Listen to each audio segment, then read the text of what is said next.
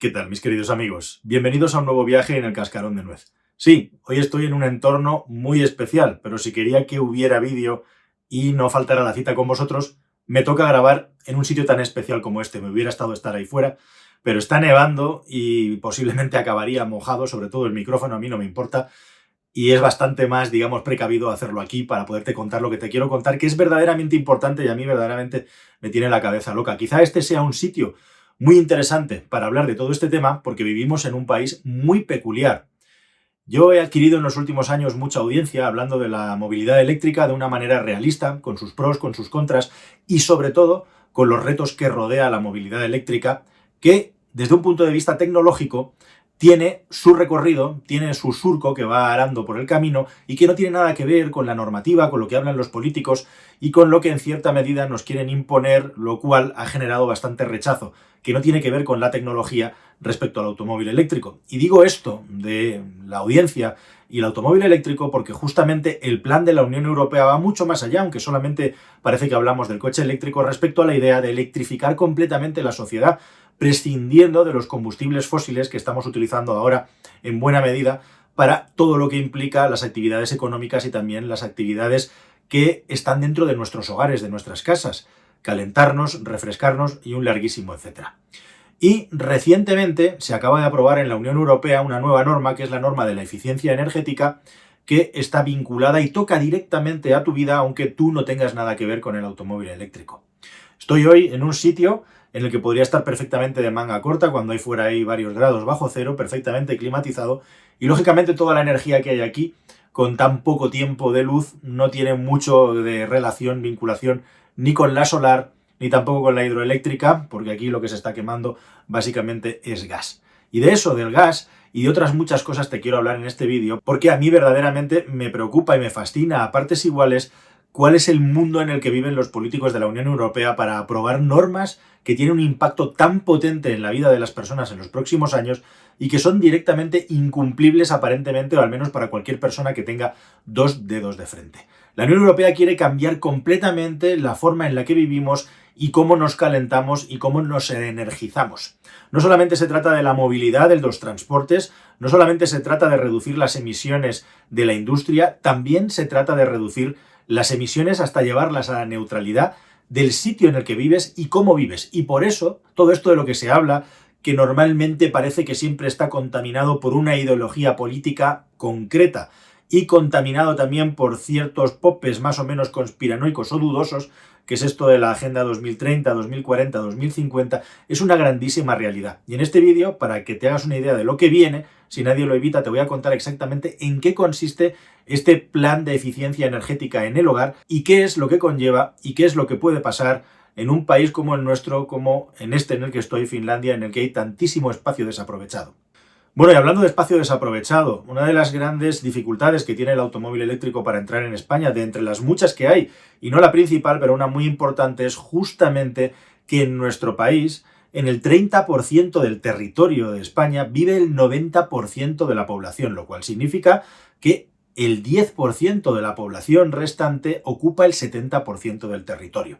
Eso nos lleva a ser un país con una estructura casi soviética en la que la inmensa mayoría de las personas viven en enjambres, en colmenas, en bloques de edificios, que es la política y el desarrollo económico acelerado y desordenado, y no me quiero extender mucho en esto porque me gustaría tratarlo a fondo en un próximo vídeo, que es el de la España vaciada, en grandes ciudades que tienen unas estructuras verticales. Edificios antiguos en muchos casos y pocos lugares para poder dejar el coche por la noche guardado y en los pocos lugares muchos antiguos con instalaciones eléctricas que no dan para grandes dispendios si es que de momento no ha ocurrido a todo el mundo le diera por poner a cargar sus coches eléctricos simultáneamente. Que sí, que ya lo sé, que están las tasas de simultaneidad, que no todo el mundo carga al mismo tiempo, que no todo el mundo carga la máxima potencia todo el tiempo, lo sé. Pero al final, si todo el mundo quiere poner un punto de carga en su garaje, hay que hacer obras, acometer obras. Y eso es exactamente lo que quiere la Unión Europea Da igual que seas un ciudadano de Bulgaria, da igual que seas de Estonia, de Finlandia, de Portugal, de España, de Italia o un ciudadano de Alemania. La Unión Europea quiere que abandonemos los combustibles fósiles. Y eso implica, entre otras cosas, abandonar el gas natural. Pero no solamente eso. En España, como digo, el 80% prácticamente de la población vive en bloques de pisos, aparca sus coches en la calle. Pero es que de ese 75, entre 75 y 80 de los que viven en pisos, la inmensa mayoría de estos pisos no tienen ni siquiera certificación energética porque no cumplen con los requisitos para tenerla. Al final es exactamente lo mismo que las, etiquetas de los coches. Una etiqueta que cataloga la eficiencia energética de nuestros edificios. En España, 4 de cada 5 edificios no cumplen con la normativa energética. La Unión Europea pretende que ya para el año 2028, en todos los bloques de pisos de España, tengamos placas solares instaladas por obligación. De la misma manera que se obligó en su día a poner doble puerta en los ascensores del país y ya no queda prácticamente en ningún sitio ninguno que no lo tenga, todos los bloques de pisos van a tener que tener placas solares para que apoyen, para que ayuden en cierta medida al consumo eléctrico y también sobre todo al agua caliente y a la calefacción, aunque es literalmente imposible que nos podamos calentar en un bloque de pisos con unas docenas de vecinos, todos con unas pocas placas solares puestas ahí en el tejado. Pero es que lo más potente y lo más importante es que a partir del año 2030 quieren que nuestros bloques de pisos tengan como mínimo la eficiencia energética con la etiqueta E y a partir del 2033 como mínimo la D. Es decir, en 10 años todos los bloques de pisos de España van a tener que tener una eficiencia energética como mínimo de la D. Y eso implica que se tienen que hacer cuantiosas y costosas reformas, no solamente para poner placas solares, sino también cambiar ventanas y acometer todas aquellas reformas que sean necesarias en la comunidad para poder cumplir con la normativa D. Y de todas esas reformas necesarias, al margen de las dichas y de aislamientos, la más importante sin ningún género de dudas es la de la calefacción. La Unión Europea quiere literalmente quitar todas las calefacciones que consuman combustibles fósiles. Normalmente gas natural, en las particulares calefacciones de gasoil, que estas, si se cumple con la normativa ambiental, no sería necesario, y tantas menos, no tantas, las de propano. Pero directamente todas aquellas comunidades o vecinos que hayáis hecho una inversión en quitar las antiguas calderas de carbón o donde no teníais calefacción por ningún conducto de gas y habéis puesto una instalación, que sepáis que la Unión Europea se lo quiere cargar con el plazo igualmente del año 2035, el único y también famoso plazo del automóvil eléctrico que ahora está en tanta discusión y en franca decadencia con las últimas actuaciones de Alemania. Se supone que va a haber una moratoria hasta el año 2040 para que esto suceda, es decir, que van a dejar un tiempo de gracia hasta el año 40, pero a partir del año 40, para aquellos países que vayan más retrasados, se supone que ya no va a ser posible tener calefacción por gas en casa. ¿Y entonces cómo nos vamos a calentar? Bueno, pues con las energías renovables electrificadas, básicamente. Y esencialmente, al margen de esas placas solares que tenemos arriba, que nos van a servir para el agua caliente y poco más, y no sé si durante todo el día, vamos a tener que tener acumuladores de calor o vamos a tener que tener las bombas de calor, que va a ser el gran negocio del siglo, junto con la aerotermia, que por cierto, con los climas extremos que tenemos en muchas partes de España, no da por sí mismo para enfriar y para calentar suficientemente una casa, pero dejamos para explicarlo en un próximo vídeo en su totalidad. Pero la cuestión es que el objetivo de la Unión Europea es electrificar completamente la climatización de nuestras casas y eso implica que los radiadores de toda la vida, que son con diferencia el mejor calor y el más agradable del que disponemos en las casas, se van a eliminar y tendremos que tener principalmente bombas de calor para calentarnos en el hogar. Y como digo, tener los hogares completamente etiquetados siguiendo la normativa para que entremos dentro de la normativa. Y esto nos lleva a la siguiente pregunta. Normativa E, la F y la G serán eliminadas progresivamente en el año 33 con esa moratoria de la que os hemos hablado. Y ahora que alguien me explique a mí cómo se va a transponer, cómo se va a trasladar una normativa como esta a un país como España, en que la gente tiene tantos problemas en una situación como la que estamos viviendo ahora mismo en el año 23, ¿cómo es posible que se saque esto a la luz? ¿Y cómo es posible también que los políticos no se den cuenta de que esto va completamente en su contra? Es decir, ¿qué fuerzas telúricas, qué poderes hay que les obligan a sacar normas que son tan poco populares y que van tan tremendamente en contra de la tendencia, sobre todo de las necesidades que tienen las personas hoy en día. Recordemos que estamos en un momento en el que se le están exigiendo a los países reducciones drásticas del consumo energético y por ende también del consumo de la electricidad.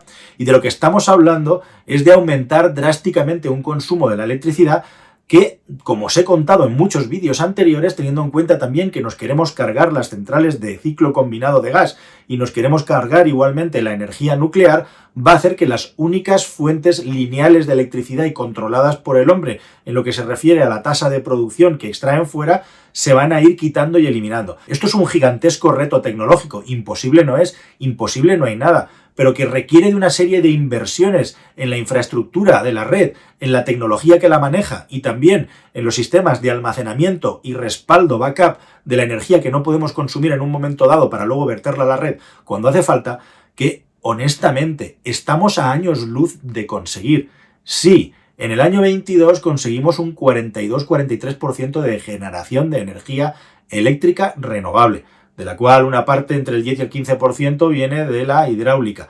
Pero es que ese segundo 50%, más bien 60% que nos queda por alcanzar, es verdaderamente donde viene el reto. Sí, podemos subir al 50 y escalar al 60 y al 70 y vamos a conseguir una energía mucho más verde, una energía mucho más renovable en los próximos años, sin duda. Pero el sistema eléctrico necesita otras muchas cosas e inversiones en las que no se está trabajando. Y estamos justamente hablando de un momento de escasez en el que estamos pidiendo reducir el consumo de electricidad cuando lo que vamos a hacer es aumentarlo. En un contexto, por cierto, en el que el consumo de electricidad medio en España actualmente está más o menos a la altura de lo que consumíamos a finales de los años 90.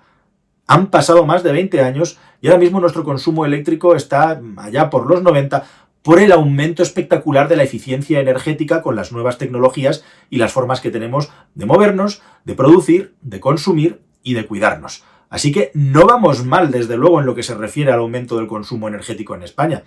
Esto es un verdadero disparate, esto es algo que va a generar muchísima impopularidad entre los ciudadanos que ya vienen quemados y revueltos por el tema del automóvil eléctrico y yo me pregunto dónde va a llegar todo esto y qué es lo que va a pasar con toda esta clase política que ha decidido, desde el punto de vista de la imposición directa y con plazos construidos, hacer que la sociedad se mueva hacia una dirección no de una manera ordenada, sino a empujones y dando patadas en el culo a personas que tienen como principal problemática la educación de sus hijos, su salud, y también, y sobre todo y por encima de todo, cómo llegar a fin de mes. Ojo, yo simplemente os estoy relatando qué es lo que se ha afirmado en esta norma, entre otras muchas cosas que ya no aplican tanto aquí, porque los edificios nuevos ahora, por ejemplo, todos están obligados a ser ya calculados como cero emisiones, incluso tener sensores de humedad, de temperatura, sensores de rayos de luz y un larguísimo etcétera, que parecen ciencia ficción, como también la obligatoriedad de que cualquier reforma que se haga en un bloque de pisos a partir de que esta norma entre en vigor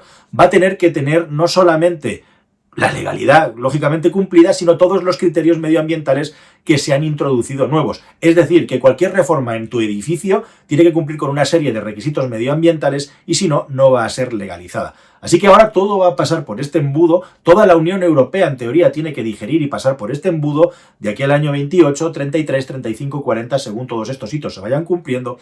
Y la gran pregunta que yo dejo en el aire aquí, mientras anochece despacito en la Laponia finlandesa, es qué es lo que va a pasar con la sociedad. En un país, además, en el que tenemos todo este territorio completamente abandonado, en el que hemos decidido, nos han obligado a vivir de esta manera en colmenas, ¿qué es lo que va a ocurrir con la gente? ¿Va a seguir asimilando y va a seguir asumiendo todo esto? ¿Vamos a seguir con nuestras vidas mientras intentamos poner en marcha todo lo que nos están impidiendo? ¿O alguien se va a revelar y va a empezar a hacer un movimiento que vaya en contra? Yo solamente pregunto, no me posiciono ni hacia un lado ni hacia el otro, yo simplemente me lo pregunto. Y ya a nivel más mundano, pues pensando en cosas como por ejemplo que en este puñetero país hay un montón de gente de que pasa de pagar la comunidad de vecinos, ¿Qué es lo que va a pasar cuando todas estas derramas gigantescas comiencen a ponerse en marcha porque no quede más remedio? Y todavía más, por qué las personas que económicamente están peor y por lo tanto viven en las peores viviendas y por lo tanto las viviendas peores, aisladas climáticamente y que no tienen etiqueta, van a tener que ser las personas que más paguen respecto a todas estas reformas que se tienen que hacer. Y todavía más, en caso de que finalmente así se haga y de que estas personas no puedan, ¿quién les va a ayudar a pagarlo? ¿De dónde va a salir ese dinero? ¿Y quién es quien va a tener que poner todo ese dinero? En un contexto en el que si no se hacen bien las cosas, a partir del año 35, y esto no lo digo yo, lo dicen los expertos, que no están sujetos ni atados a determinadas tendencias políticas o económicas sobre todo, podríamos empezar a sufrir apagones por cómo se está desarrollando nuestra red eléctrica. Y una cosita más antes de terminar el vídeo. En este vídeo os he hablado mucho de las tuberías de hidrógeno. Es un tema que me parece bastante tétrico y que creo que tiene un recorrido pues bastante como mínimo para ponerlo en duda. ¿Por qué creéis que hay tantísimo interés en poner tuberías de hidrógeno por todas partes y hacer gasoductos de hidrógeno? Bueno, pues precisamente porque los que ahora ganan mucho dinero con los gasoductos de gas natural, si se los cortan, de alguna manera tendrán que seguir ganando los millones que ganan, ¿no? Y sus consejos de administración y accionistas. Pues ahí lo tenéis. Como tantas otras cosas en la Unión Europea que nos subvencionan, que nos pagan parcialmente y que hacen que nosotros al final tengamos que pagar unos peajes de los que ya nadie nos habla y tampoco nos cuenta las consecuencias de hacia dónde nos llevan. El caso es recibir la paguita y llegar a fin de mes, ¿verdad? Bueno, pues este es en el contexto en el que todo esto se está desarrollando y veremos en los próximos años los movimientos. A mí me parece verdaderamente fascinante. No tengo ni idea de qué es lo que va a pasar, pero la sensación que tengo es que es posible que el umbral de dolor se acabe superando. O no, quién lo sabe. Vivimos en la sociedad más indolente o quizá a la mayor parte de la sociedad todo esto le parece bien y acabará pagándolo. Bueno, queridos amigos, muchísimas gracias por estar ahí como siempre. Espero que este os haya parecido un vídeo interesante. No sé si sabíais todo esto. Y nos vemos en uno próximo que sea más y mejor. Me quedo sin luz. Hasta el siguiente. Adiós.